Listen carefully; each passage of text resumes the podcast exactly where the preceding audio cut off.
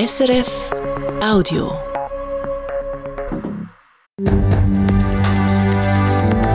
SRF 1, jetzt mit dem Regionaljournal. Regionaljournal Ostschweiz und Graubünden am Mikrofon, der Dani Sager. Das Jahrestreffen vom Weltwirtschaftsforum zu Davos soll auch in Zukunft auf die Unterstützung vom Bund können zählen. Das will der Bundesrat.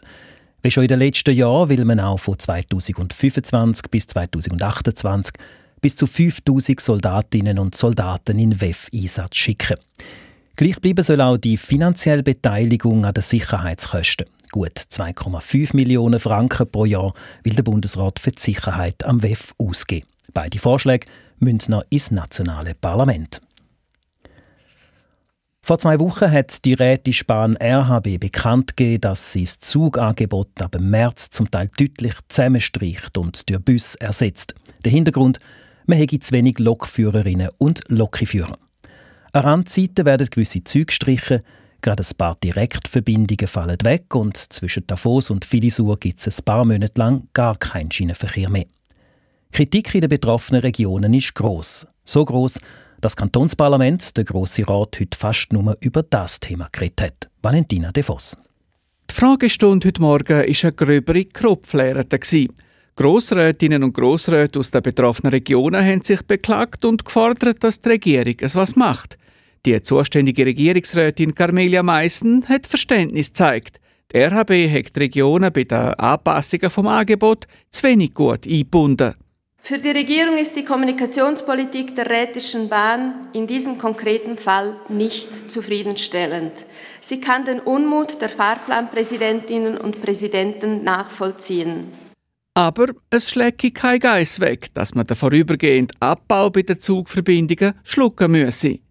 Ein Mangel an Lokführerinnen und Lokführer kann nur durch Angebotsanpassungen aufgefangen werden.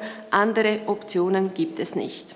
Die RHB hat unterdessen reagiert. Mit Aushilfen, besseren Löhnen, neuen Ausbildungsklassen für angehendes Lokpersonal oder rausgeschobenen Pensionierungen sollen die fehlenden 15 Lokführerstellen so schnell wie möglich wieder besetzt sein.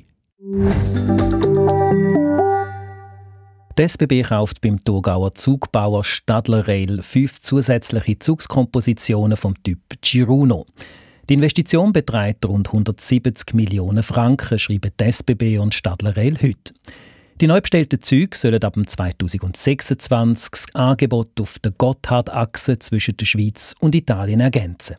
Aktuell sind schon 29 Giruno-Kompositionen zwischen Basel und Zürich in Richtung Lugano, Mailand unterwegs, aber auch weiter bis Genua, Bologna und Venedig.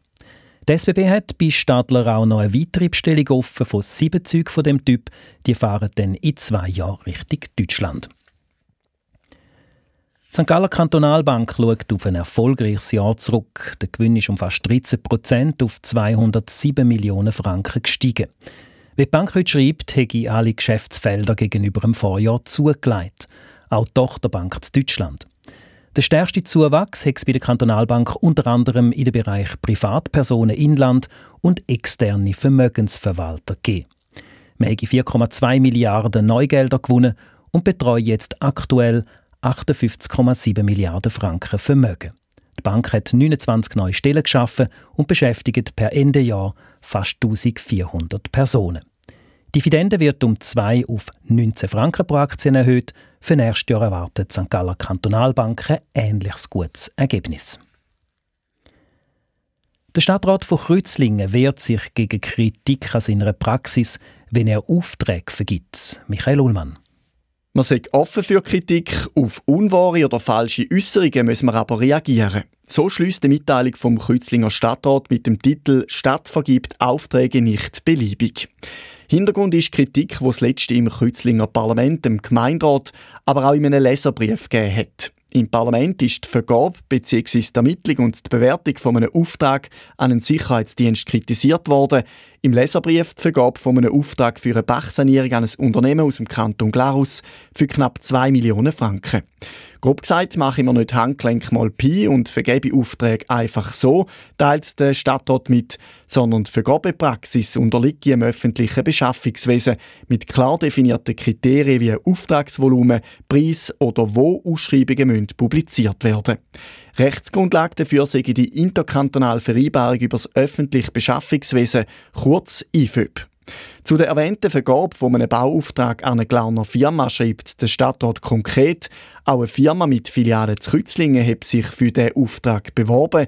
Andere Firmen haben aber bessere Angebote eingereicht. Und wichtig, gemäss dem Vergaberecht dürfe die Distanz zum Auftragsort für die Auftragsvergabe keine Rolle spielen.